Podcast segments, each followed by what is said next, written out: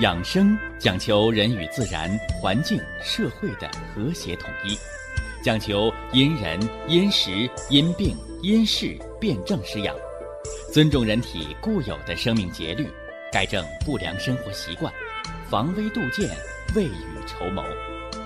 让我们一起学习、感受、实践养生的大智慧，用智慧去把握健康，用身体去感悟健康。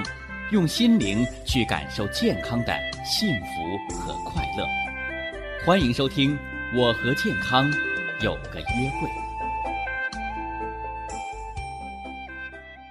下面有请徐老师讲解博医文化的大智慧，让我们一同感受健康带给我们的快乐。好，下面有请徐老师。徐老师，您好。主持人好。全国。各地的听众朋友们，大家好。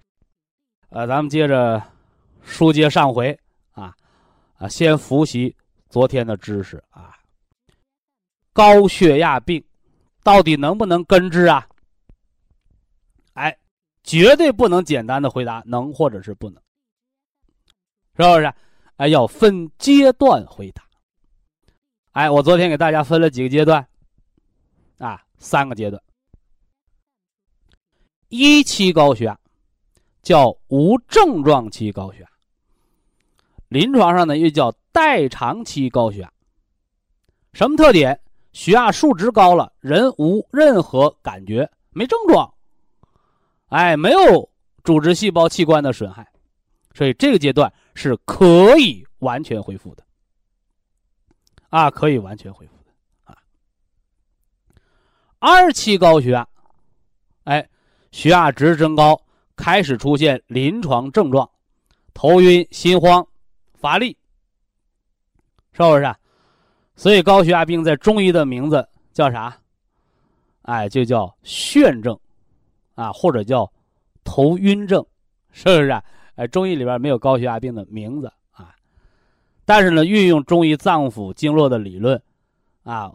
五行生克的理论，其实高血压里边运用中医方法调整，其实很有成果的啊。关键看你能不能悟得进去。二期高血压呢，有症状了，有症状了就是你自己已经救不了你自己了，哎，叫什么叫失代偿啊？借的钱还不上了啊？贷款买房子啊，还不上了怎么办啊？银行把房子给收了，是吧？那我人财两空啊。哎，所以高血压到了二期，我们又把它叫什么呢？叫动脉硬化期。啊，动脉硬化期，是吧？我一说动脉硬化，好多人就认为哦，心脏病，这认识是错误的啊，错误的，或者说叫不全面的，啊。俗语道啊，常在河边走，哪有不湿鞋呀？是不是？啊？啊，你那心脏是亲妈生的，啊，脑袋瓜大脑动脉是后妈生的，是吧？眼底动脉是小老婆生的，哎，都是亲生的。所以说，人长动脉硬化，它呀不分什么厚此薄彼。所以，动脉硬化是血管的老化状态，血管的老化状态。所以在二期高血压，在动脉硬化期。临床上叫失代偿，是吧？那有的人问我，徐老师，动脉硬化的结果是不是血压高导致的？你看，这又犯了叫叫形而上学的错误，啊，这都是书本上教出来的书呆子学生、书呆子大夫，是吧？那么，动脉硬化它的成因到底是什么？我简单扼要的说，大家一定要明确啊，因为昨天我们讲了一个非常重要的知识点：高血压，高血压是不是升高了的血压伤的人？是吧？非也，啊，非也。高血压，高血压，一期高血压的时候，血压的升高是为了救人，就像我们挣钱。是吧？有的人都说这钱有铜臭味但实话实说啊，我这人挺喜欢钱是不是？为啥呢？没钱，你拿什么给孩子交学费呀？是不是？没钱，你拿什么喝小酒啊？是不是？嗯，没钱，你拿什么做事业？没钱，你拿什么坐公交车呀？是吧？所以这个钱你没有，没有是万万不成的，是吧？但是，但是人活着不能光为了钱。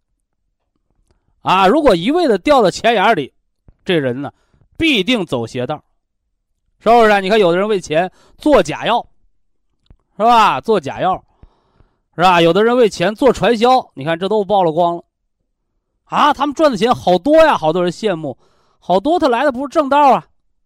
啊，最后善有善报，恶有恶报，是不是？所以大家一定要明白，血压是推动血液运行的动力。活人有血压，死人没有血压。有血压你才能活呀。所以一期高血压的时候，大家一定记住，一期高血压不是高血压害人。一期高血压，血压增高了，你没有不舒服的感觉，那么这时候血压升高。是在救你自己，在救你自己，所以说你得改错，让血压恢复正常，不用升高也能救你自己，是不是？就像我们借钱，是吧？买房子或者贷款买车，为啥？我们为了改善生活，我们兜里钱不够用，是不是啊？那你借了，你得能还呐。你说我借完了，我还不上。那你不叫改善生活，你叫叫什么叫作？后来钱还不上，房子、车、人行、银行收走了，你弄个两空，你原来那个付那个原来的钱他也没了，那赔了夫人又折兵的事。但是二期高血压的时候，大家一定要明白，二期高血压的时候，高血压血压值的升高，它就对心脏。脑动脉、眼底动脉就可能造成伤害了，所以二期高血压血压的升高，就给人带来了伤害。啊，就好多人钱多了学坏了，道理就在这儿。啊，道理就在这儿。但是二期高血压，它造成动脉硬化的主要原因三七开，血压高占三，而你原来的错。饮食、运动、心理、神经、情绪多重因素占百分之七十，这要三七开呀！啊，要三七开，是不是？这是二期高血压，二期高血压还能不能根治啊？啊，这个就只能告诉你可能。啊，为什么不说一定啊？你看中国人的这个文化，我们不是玩文字游戏啊。大家一定要明白，中国人讲话你要有中国人的道理。什么叫可能？如果说可能就是都能嘛，不叫都能，都能就叫一定，对不对？为什么叫可能呢？因为这个时候你的伤害已经达到百分之七十了，所以你及时改错，彻底改错，还是可以恢复的。啊，在这个零件没有坏之前，啊，你就像冠心病，我给大家讲过，分分五大类型是吧？隐匿型冠心病、心律失常型冠心病、心绞痛型冠心病、心肌梗塞型冠心病，是吧？这个猝死型冠心病，你说这五大类型当中能治好几个？你最好能最最少能治好三个，隐匿型的，是吧？心律失常型的，是吧？心绞痛型的，这都可以治好。你到了心梗的时候，你还问我说：“徐老师，我心梗不放支架，能把血栓给我化了不？”我说：“我化不了，是吧？我顶多让你多活几年。”啊，这一定要说清楚啊！你这时候不能含糊，你不能说大话。你说能得，人家不放支架跑你这吃保健品了，后来人心肌梗塞，心肌细胞坏死了，心肌细胞一旦坏死，不可逆转，啊，不可逆转，是不是？因为人体有很多细胞可以修复，是不是啊？你身上、胳膊上嘎到疤，你嘎个口，它留到疤，这叫组织细胞修复，是吧？你头发剪了，它能长出来；指甲掉了，它也能长出来。但是，脑细胞和心肌细胞一旦坏死，不可修复，不可再生，这是科学定论。但是偏有些人闭着眼睛说胡话。哎呀，吃了我们这药，让心肌细胞、脑细胞，啊，再生，生不出来啊，生不出来，所以这就叫常识。但是都能活吗？这也不好说啊，这也不好说。所以说，我们经常听到那个看电视剧吧，经常听到那个医生一出门，哎呦，我们尽力了，得人扔了，完家属就开始哭，是不是？哎。那我我们这是看电视剧，但是我们现实生活当中经常听到听到什么啊？说哪个病人又给医生脑袋开瓢了？说为啥？说因为医生没给治好。我说这医生也成了高危高危的这个行业了，是吧？怎么着救不活人就得陪葬啊？说哪来的这个道理啊？是吧？没有人性的道理是吧？是医生啊，是救死扶伤的，啊，救活了是能耐。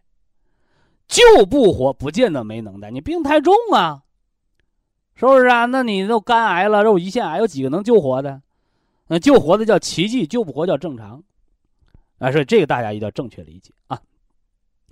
这是二期高血压能不能治好了？啊，动结果你全面养生能不能治根儿啊？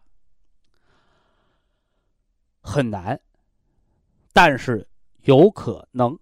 啊，有可能，前提条件心肌细胞没坏死。为啥？你一坏死，心梗都到到三期高血压了，所以二期高血压呀，还是有希望的啊，有希望完全停药，有希望动脉硬化恢复，有希望心功能恢复啊，有希望心绞痛减少甚至于消失啊，这都是有希望的。中风呢，我们再给大家介绍的是中风的六大病因，中风的。六大病因之一，导致中风形成的罪魁祸首，百分之九十以上的因素，高血压病。这个高血压病啊，我们给大家介绍了一期，哦，是可以根治的，因为它是高血压病的代偿期，人无任何症状。啊，只是检测数据的变化。还给大家伙儿介绍了二期高血压是怎么炼成的。二期高血压也叫高血压病的动脉硬化阶段。这个动脉硬化，它不是局部的发病。它是一种血管的老化状态，老年人都有动脉硬化，而年轻人、中年人因为高血压病，提早的就出现了动脉硬化，这个叫提前老化，也叫病态老化。也叫未老先衰。那么，这个动脉硬化是怎么形成的呢？当然了，跟血压持续升高、血液运行阻力持续加大、血液垃圾持续增多，跟这些是密不可分的。但是在这期间呢，哎，降压药，亦或者间接的促进了动脉硬化的形成。你大伙儿注意了啊，这个降压药它是治高血压的，这个不假。但是这个治不叫治疗，叫控制。那高血压病形成的结果呢，它对人体的伤害呢？就是动脉硬化的形成。那么这儿我刚才提示大家注意了，降压药是来降低血压的，但是同时，它也促进了动脉粥样硬化的形成。所以有人问我，说降压药能不能治高血压？哎，我必须准确、明确的告诉你，只能控制，不能治疗。不但如此，它还一定程度上加速动脉硬化的形成。哎，所以便有了下面的结论：高血压病十年得冠心病。二十年造脑中风，什么原因呢？哎，就是因为你只吃降压药去控制降低血压，而没有从病因。什么叫病因？导致疾病形成的根本原因，饮食、饮食结构和运动。它促使了血液成分的变化，粘附在血管壁上的动脉粥样硬化怎么来的？啊，物质是第一性的，是不是啊？哎，油脂、胆固醇，是吧？低密度脂蛋白，它糊到了血管壁上，所以呀，动脉硬化里边形成的微血栓，它不会。硬的像石头，而它粘的像粥，啊，粘的像粥。哎，就像咱们那个过年呐，是吧？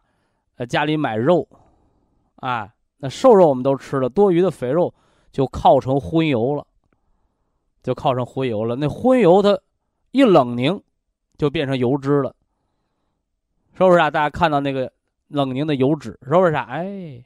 哎，动脉硬化就跟你这冷凝之间的油脂一样，黏糊糊的。所以，人的健康饮食，这世界卫生组织提醒了啊，哎，不要过多的摄入动物油，所以炒菜，哎，动物油与植物油的一比一，这就叫调和，啊，这叫调和，是吧？哎，这也是一个废物利用，哎，那么更有利于人体的。饮食健康和抗动脉硬化，是不是？哎，所以啊，肥肉你别吃，但是炒菜里动植物油一比一的混搭比例，哎，有利于预防动脉硬化。啊，饮食当中还有什么呢？哦，低度的白酒，少量适时饮用，哎，也可以促进高密度脂蛋白形成。哎，这都是有科学依据的。什么是高密度脂蛋白？叫好蛋白，啊，也叫血管的清道夫，是不是？哎，所以这里是二期高血压过程当中改错饮食、运动、情绪、起居，总而言之，哎，这些影响血液运行规律和血管弹性。是不是啊？哎，以及血液成分的生活饮食习惯，它才是造高血压病，以至于后期形成动脉硬化的根本病因，而不是那个降压药治根儿，是不是啊？哎，所以说，至于什么哪种药治根儿，这都是骗钱的话，啊，药就不存在治根儿的问题，因为人得病。不是吃药吃出来的，而长期吃药，又会导致新的疾病的形成和发作。啊，这个大家要把它掌握好。呃，这是对这个前一段知识的叫复习啊，复习。子曰：“温故而知新，是吧？”啊，有了对这些，哎，过往知识的认识、整理和沉淀。哎，我们才能更加牢固、清晰的来掌握学习新的健康知识。那今天呢，就要说说这个三期高血压。上次我给大家讲了，是吧？三期高血压就叫高血压的中风阶段。啊？再强调一下中风的理论啊，一切血管意外皆为中风。所以眼底出血那个叫眼中风，脑出血、脑栓塞、脑梗塞、脑溢血叫脑中风，是吧？心肌梗塞、心绞痛形成叫心脏中风。还有吗？还有老年人的肠坏死叫肠系膜动脉中风。好不样的肠子为什么坏死了？一个大脚趾头变黑了，为什么脚趾头坏死了？哎，还有下肢动脉栓塞，啊，所有血管的意外，这个意外就是堵了，是吧？或者什么呢？或者破了。所以中风只有一种，啊，叫缺血性中风，血脉瘀阻。说不还有一个出血吗？啊，出血叫血行经络之外，啊，叫死血，啊，叫死血。所以血行经络之外，这血死了，离经之血是死了，啊，还是造成了缺血和淤血坏死的血。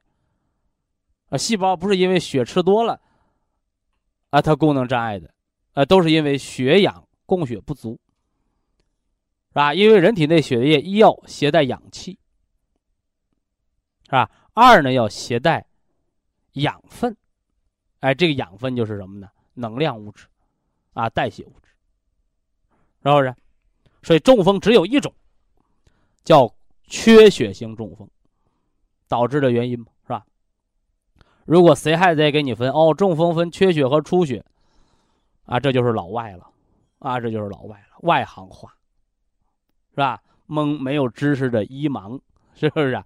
啊，所以大家要擦亮眼睛。那么中风啊，啊中风啊，我还要说一个特殊的类型啊，这个和高血压病也有间接关系啊。什么叫特殊类型？就是血管畸形啊，血管畸形啊。你看这类病人呢，我为什么说高血压是间接因素呢？因为啊，即使没有高血压病。他也会得中风。这个血管畸形啊，临床上叫血管瘤。但是呢，我必须提示大家伙这个瘤啊不是肿瘤，啊是血管鼓个包，就跟你家那自行车胎鼓个包一样，它就容易爆胎，是不是啊？它容易爆胎，哎，就这么个道理。那么血管畸形啊，为什么年轻的时候不发作？是吧？到中年了或者到老年了，啊，突然血压增高，把这血管都弄破了呢。哎，道理啊，也是一个啊年积月累的过程。因为年轻的时候血管弹性好，是不是啊？就像你新买个车胎，可能也鼓包了，因为某种原因也鼓包了，没做就没做好，但是他买回来不会爆。你用一段时间，它就爆了，是不是啊？哎，所以这先天畸形这个是不可避免的，啊。但是呢，后期避免过度劳累啊，避免血压增高啊，避免情绪激动，啊，避免血压波动和增高的因素，就可以防它破裂啊，防它破裂。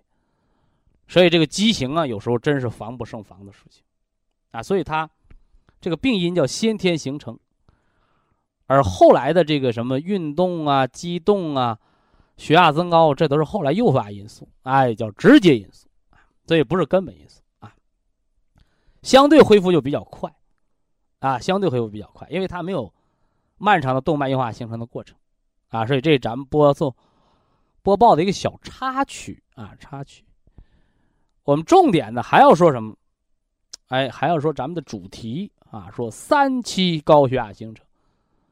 我刚才给大家讲了几个，五个还是六啊？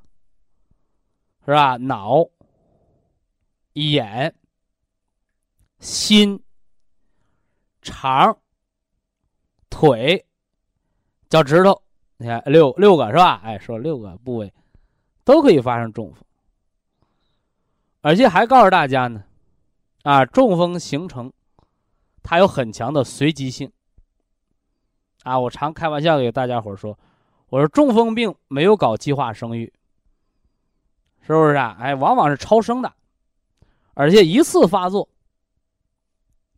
三个月之内还会陆续发作，因为这个阶段叫急性期，急性期就要按防中风。那么，中风它的发作根本原因我给大家讲了。动脉硬化的逐渐形成，啊，高血压到三期，血压控制不住了，血压的剧烈波动就把血栓冲掉了，啊，所以高血压不怕高，哎，就怕不稳，像过山车一样上坡下坡，这就是中风发作的诱因了。那有的人说啊，我早上起来一百三，到中午一百四。下午遛弯回来一百五，哎呀，我血压波动剧烈，这不叫剧烈，啊，血压一天波动二十到三十个毫米汞柱，完全正常。你再不波动也得波动个十个毫米。那我们说的剧烈是什么呢？早上起来一百一，好家伙，到下午一百七，啊，波动数值超过四十到五十个。毫米汞柱的，这叫剧烈波动，这就容易中风了，啊，就像有的高血压病朋友早上起来一百八，是不是啊？刚吃颗药到下午一百零几了，低了，是不是？啊？哎，或者下午一百二，一睡觉又一百八，你波动超过六十的，这都容易导致中风。所以高血压不怕高，哎，只要你达不到中风警戒线，还是蛮安全的。警戒线多少？中风警戒线一百八，是吧？服药警戒线一百六，是吧？生命线生命线两百，是吧？这个数字大家都记录好啊。那怕什么？怕波动啊，怕波动，还怕什么？还怕胡乱的冲血管。现在少见多了，是吧？啊，原来呀很常见，是吧？说一到这个。春天、秋天啊，季节更迭的时候，一老百姓的话，一杀冷，啊，我到医院充血管去。啊，什么叫充血管啊？就打一些活血化瘀的药，是不是啊？哎，什么丹参呐、红花呀、扩血管啊。说你没有病，你打什么针呢？说医生告诉我充血管的，所以我给充血管啊，啊，给他起个名儿。无病呻吟，是吧？说人有病痛苦，你哼哼两声行。你没症状没感觉，你就哼哼。没病找病，啊！你看我们老一辈儿，家教比较好的人都知道，那个孩子早上起来要哭，坐定是坐地是要挨揍的，是不是？哎，孩子早上起来上学耍脾气，那坐定也是要挨揍的。啊，老百姓的话叫什么叫嚼灾，是不是啊？啊，一大早上你就顺顺当当的，是吧？你又哭又耍脾气，那得脾气不顺，那你就要惹祸。惹祸怎么办？与其别人揍你，哎，不如当爹的我先啊打你个屁股，是不是啊？哎，免得别人揍你。你看，说一样的道理，啊，无病呻吟，没有病哼哼呀呀的，是不是？这挺讨厌的一件事情啊，没病找病嘛。啊，充血管就是这样的，是吧？用大量的溶酸药，是不是啊？把本来已经慢性形成的牢固的血栓给搞下来了。啊，这就跟那个北方下大雪，啊，后来气温又升了，呃，晚上又零度，怎么着了？哎，那房檐上就有冰瘤子。其实血栓就是这么慢慢形成的，啊，哎，小孩有的就去打那个冰瘤子。是吧？人到屋檐下都要小心，防止那个冰流脱落砸着。你看他就玩那个，哎呦，拿石头啊，有的把玻璃给打破了，有的那个冰冰坨子掉下来把人给砸伤了，是吧？所以你用溶酸药，对慢慢形成的动脉硬化，你采用没有中风期、没有症状期，你用急性的，是不是啊？速效的溶酸充血管的方法，哎，就和那孩子去打那冰瘤子，他慢慢化，他不要紧。你把它打下来，它崩到哪掉哪，它就容易伤人。那血栓脱落到哪儿，它就容易中风了，啊，所以充血管无病呻吟啊，自找中风，这大家注意的。那血栓慢慢形成的，我们就得慢慢的去化解它。所以动脉硬化的康复疗程是多长时间呢？半年到一年，是吧？到了三期高血压。动脉硬化形成中风期，或者中风边缘，或者陈旧性中风，它的康复周期是多久呢？三到五年，啊，三到五年，听着很漫长，实际上和你形成的阶段比，它也就是一半儿，甚至啊什么呢？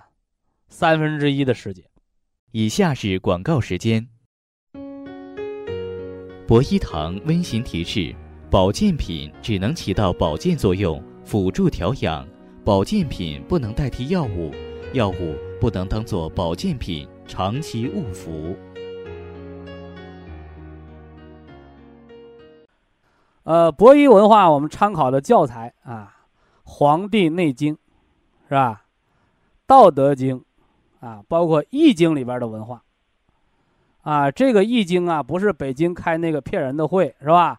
上了中央电视台的焦点访谈了，两千块钱买个证书都成易经大师了，对不对？你花钱买证书，那不就是骗钱吗？啊，焦点访谈就应该给他们曝曝光。但这个曝光，我想说明什么呢？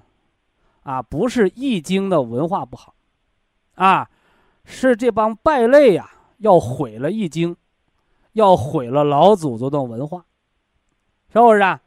你科学家。研究卫星上天，他就得运用这里边的理论。那外国科学家研究计算机二进制，也是从易经八卦里得到启发。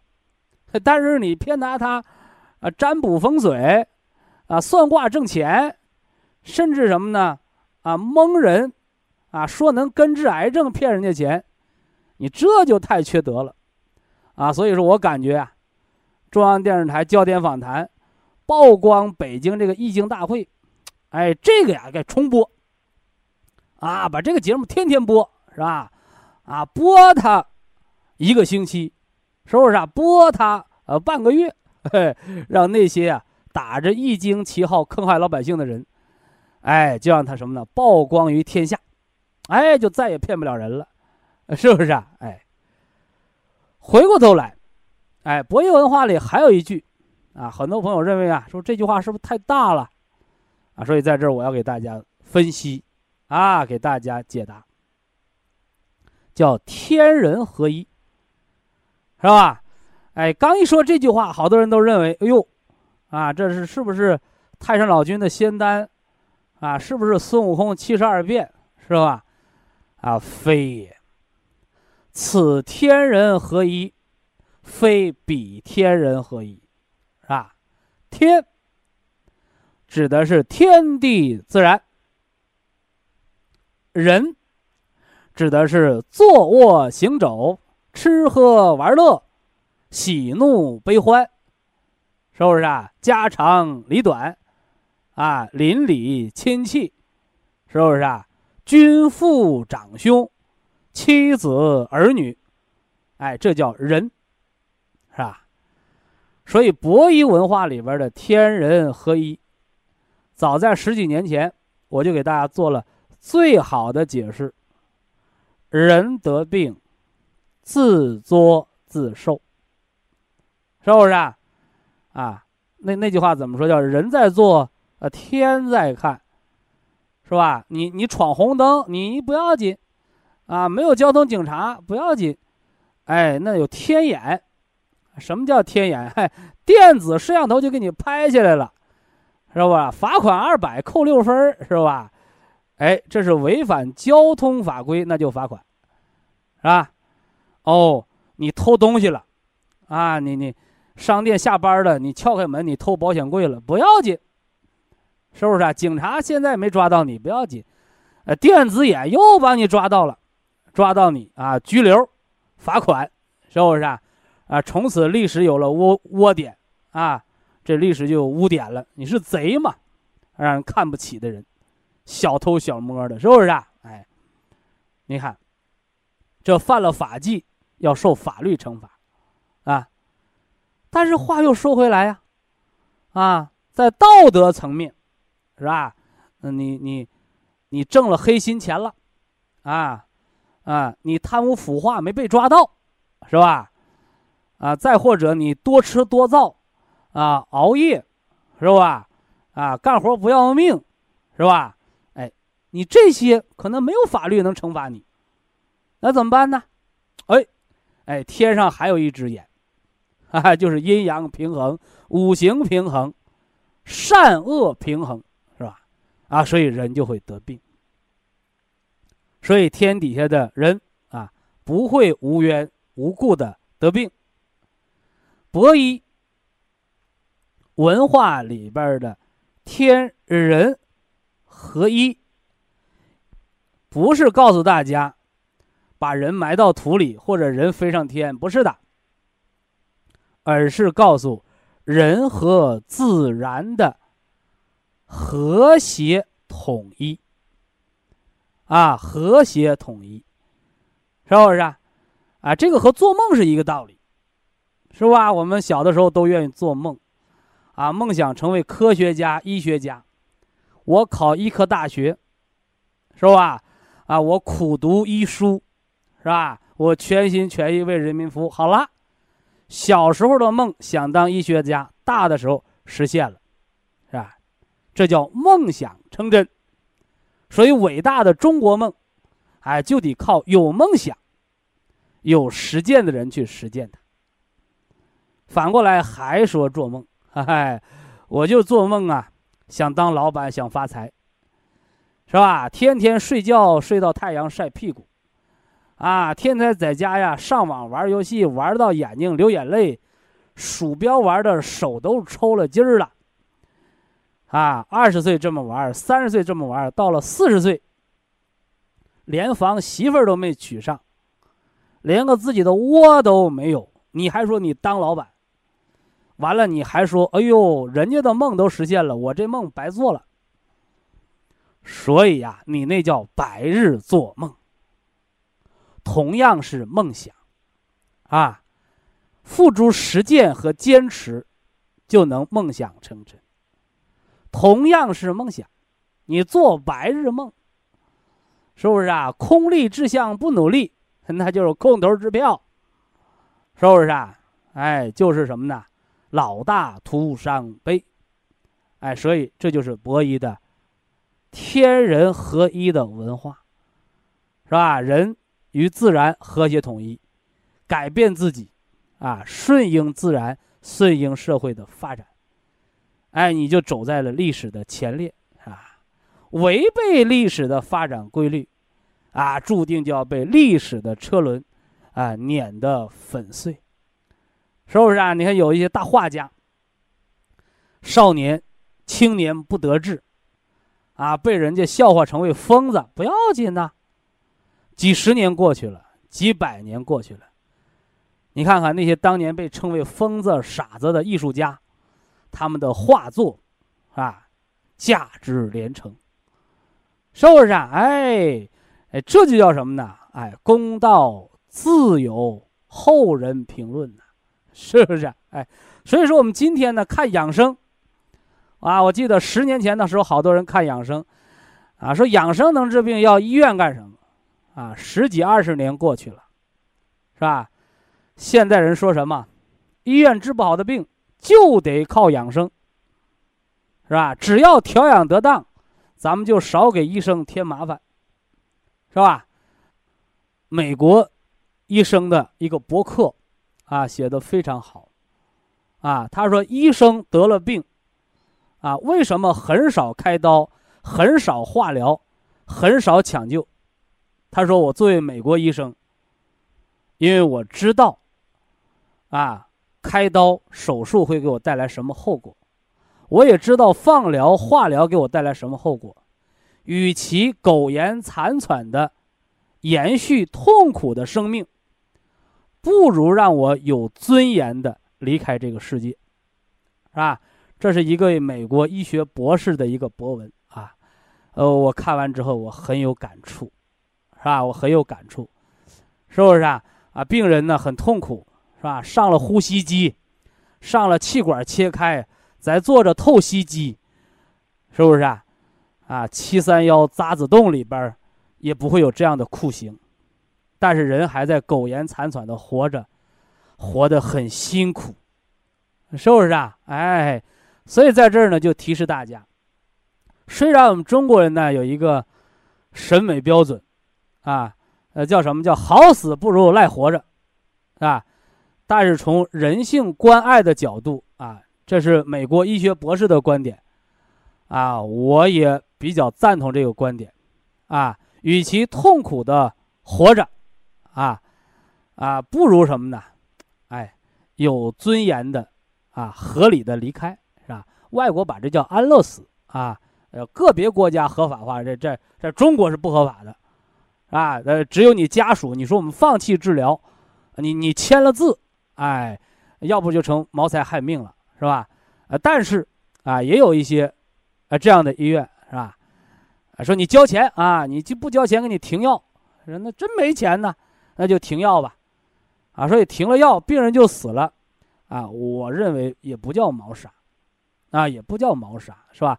因为你自己的生命能量已经不够维系生命了，啊，你偏你个呼吸机喘着，透析机透着，是不是啊？哎，完了人也人事不省，也话说不了，呃，植物人就那么躺着，你躺十年，躺二十年，能活过来的万分之一，百万分之一，是不是啊？万分之一，百万分之一啊！所以医生啊。他不单是个技术活啊，作为医生的确应该医术高明，你不能当庸医啊，啊，但是我认为这个德，啊，德和义是，啊并重的，啊，所以医德啊，给患者生命最大的关爱，不让患者承受痛苦，这很重要啊。呃，今天啊说了很多的废话，哈哈哈，啊，你爱不爱听是你的事啊，我把这个说出来，我把这个观点告诉给大家。啊，它就代表着，呃，咱们博医文化的一个什么呢？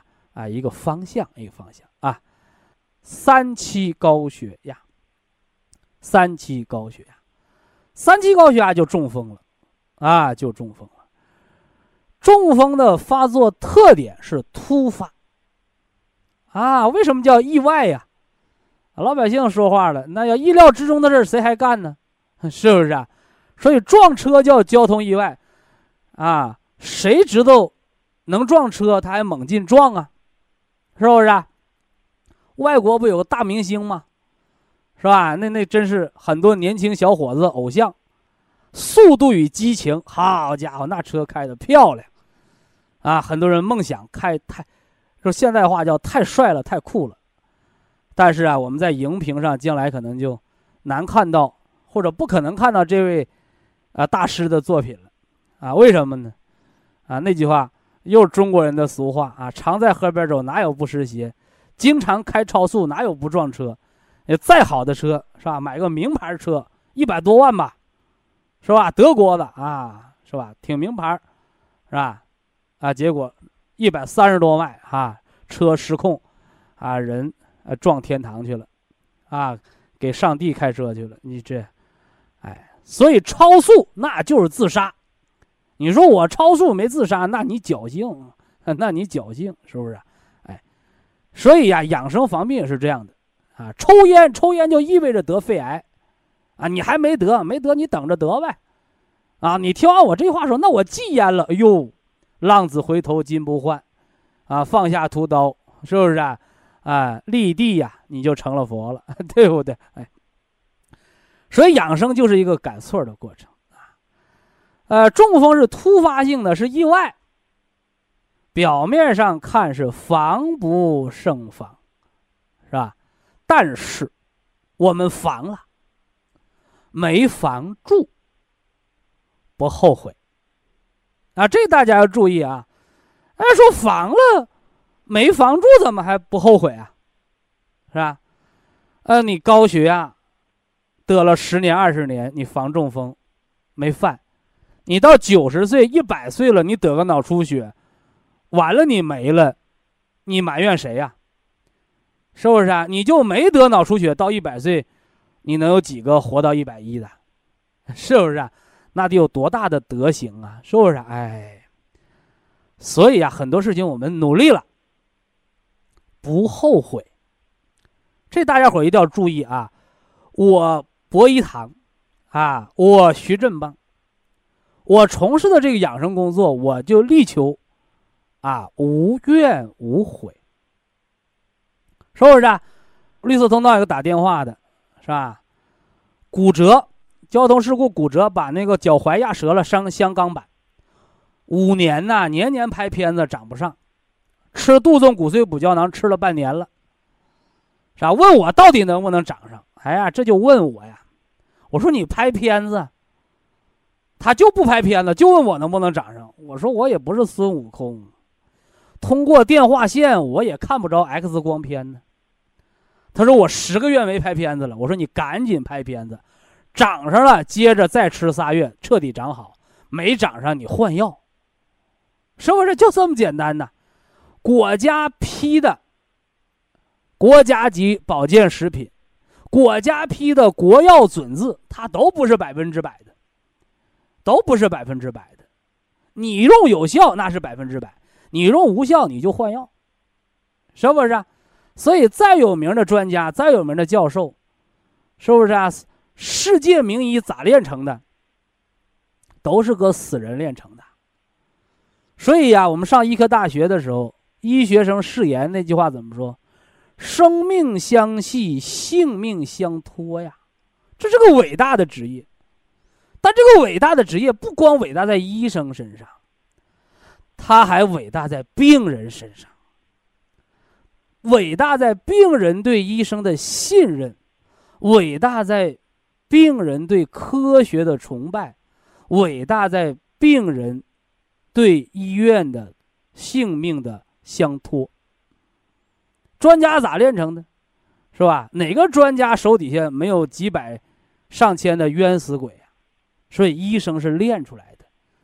为什么看病都愿意找老大夫呢？因为都认为新大夫手太新，就是这样的。我也信老大夫，是吧？没有临床，你光看书本儿那纸上谈兵。所以真正的医生就是你的临床练出来的，是不是？我记得啊，我们在临床的时候有一个。四十岁的，四十岁的年轻的主任医师，是吧？切个胃癌，做个胰腺癌手术，就跟割阑尾炎似的。说为什么呢？因为他甚至连医科大学都没毕业，那个年头叫叫什么叫中专啊？读医专、读中专的啊？但为什么四十岁就能？就能什么呢？提拔到主任医师，普外科那是一把刀。为什么？他说当初啊，他在这个这个什么呢？县医院，是不是啊？那二三十年前县医院都不发达，病人还多，是不是啊？所以就全可他。他说我能练到现在这个手，一把刀，是不是啊？全省一把刀，全国有名我就是靠这些病人，是吧？我拉活的多，我拉死的也不少。你看，所以说医生和病人之间的那个关系怎么建立起来的，是吧？我们经常会听到医生说：“我尽力了。”啊，这是医生最不愿意说的一句话，啊，但是他为什么要说出来？他怕病人误解。有哪个医生给病人治病他不尽力呢？都尽力，只有无奈的时候他才说这句话，是不是？你包括养生。我也常给大家说，我说死马当活马医吧。我最不愿意说这句话，因为我没把握，因为他病太重了，都被医院退回来了，都告诉准备后事了，我还告诉你能好，我那叫骗你钱，对不对？所以我说死马当活马医，说这话，我就是告诉你，一半儿一半儿，我努力了，你也得努力，但是我们都努力了，也可能失败，但失败了。我们不埋怨，不后悔，因为你没花天大的价钱，是不是啊？有什么抗肿瘤的针，一个月十万块钱，好家伙，啊，你那是绑票呢，你还是治病呢？我们喝保元汤吃普参康，你全套产品都用上，一个月不超过一千块钱吧？是不是啊？还不够你挂两个吊瓶打一针的钱吧？是不是？所以呀，怎么叫全心全意的为人民服务？不是为人民币服务，让人们花更少的钱，掌握更多的知识，甚至不花钱就能防病，这才是关键。所以中风袭来，防不胜防的信号，千钧一发的信号，我说四条。第一条，啊，第一条，脚下无根，说我走路啊，脚都败道了，踩不明白了，像喝醉酒一样。有条件住院，没条件在家防中风啊。第一条，第二条，啊。舌头歪了，舌头歪了，说话不灵了，是吧？嘴角流哈喇子了，这都在嘴上的表现，这叫第二条，叫痰蒙心窍，中风失语，不是心梗就是脑梗，话都说不明白，在家待着，或者赶紧幺二零送医院抢救，是不是？哎，说这个幺二零，把病人拉医院去。新闻报的说要收幺二零费用一千多啊，一千六百块钱，啊，从家到医院打车也就十分钟，收一千六百块钱，是不是啊？哎，说抢救才收多少钱呢？啊，所以医院是治病救人的啊，绝对不要把医院变成盈利赚大钱的机构，那就容易谋财害命啊。第二条说完了啊，舌头发硬，言语不灵，口角歪斜，流哈喇子，这是嘴上的表现。第三条，中风突发性的表现，眼睛无神。啊，你看这个呀，说着好说，观察的时候不大容易。啊，你要行内的人，这人往那一站，我们就知道这要中风了。但你外行人都感觉不出来。哎，这两天好像打蔫儿，他说老百姓话打蔫儿，不精神。有中风六大病因的人，你就要防了。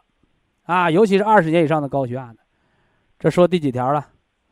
第三条了，是吧？咱们说要说四条啊，还 是要说四条？啊，第四条，啊，第四条，啊，当出现，当出现手脚同侧不灵活。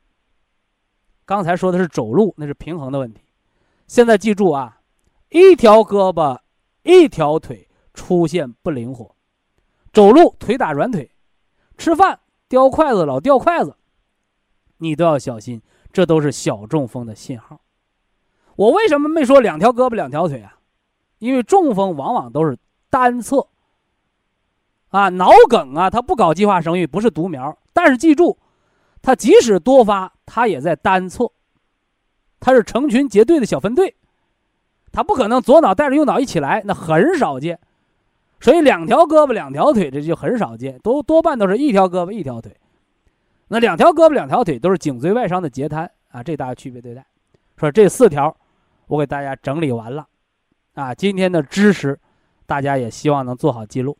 那下来呢，我们就不说了啊，今天的健康知识就讲解到这里，下来给大家开热线。非常感谢徐正邦老师的精彩讲解。下面有请打通热线的朋友，这位朋友您好。您好，喂，你好，徐老师，请讲。嗯，我是枣庄，山东枣庄的。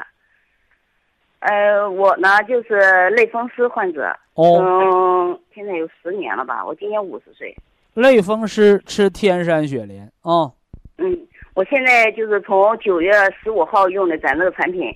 就是偶尔听广播，听到你对这个类风类风湿的这个呃解释，我觉得你说的非常有道理，我就一就是到了咱这个当地的博医堂，用了咱这个产品，呃，先喝了保元汤，就是喝吃了普参康，呃，吃了一个月以后，呃，就是又用了天山雪莲。我呢是八月份吧，就是进那个住了院，就是非常厉害，就是疼痛非常厉害，就是，呃类风湿因子达到手指头弯没有？啊，没有，呃，这各个关类节都没变风湿的厉害不是类风湿因子高到几百、几千、几万，是类风湿嗯有个急性进展期可以致残，手弯、脚弯、卧床不起可以致残。没有，这些都没有。就是老百姓的俗话叫叫什么叫这个咬人的狗不叫。你说狗使劲叫烦人，还是狗上来一口把人咬死了烦人？哪个狗厉害？所以类风湿厉不厉害，不看类风湿因子，看它的哦致残性。你手指哦关节也没变形，你也没有致残，也没卧床不起，这就是类风湿不嗯厉害啊。嗯，我就是就是当时血沉达到八十，呃，达到八百也没事儿，你别用盯数字。你现在类风湿，你不还活蹦乱跳，手指头没弯吗？嗯没，那你厉害啥就是厉害？哎呀。呃，当时疼痛非常厉害，你说疼痛厉害还是残疾厉害？一开始呢就是吃了以后就是一些中成药不不管用，不管用嘛，就是医院就给我用了那个呃甲氨蝶呤和激你吃中药西药不管用，我都管不了。我能管的就是你吃保健品什么样了，现在需要怎么帮忙？嗯，我现在就是想让你，呃，现在就是按西西药呢，激素和那个呃止疼的都不吃了，就光吃那个甲氨蝶呤。呃，现在甲氨蝶呤用用了你这个天山雪莲以后你，吃激素，你吃甲氨蝶呤，我都不管，我就管你吃天山雪莲吃多少。我现在天山雪莲就是呃中午是两包，晚上两包。啊，四包的量呗，正常量可以。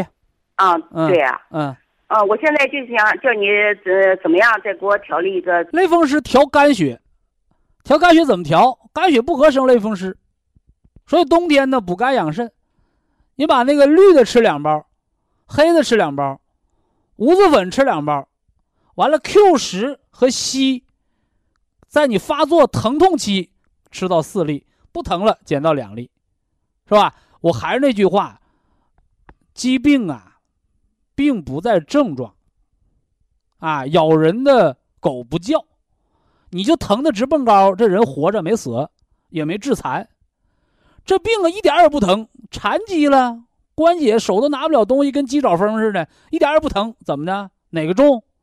所以说一定要知道疾病的功能性障碍和疾病的器质性损害，疾病的典型症状和疾病的内在变化，看本质比那个看现象、看疼痛。来的更真实一些，呃，疼痛的话带磁疗啊，磁疗脚垫儿啊，烤伏羲八卦台呀、啊，包括睡这个蚕丝磁疗被啊，对你这个冬三月养肝肾，是吧？从肝肾的角度来调类风湿有好处啊，希望你科学调整。好，非常感谢徐正邦老师，我们明天同一时间再会。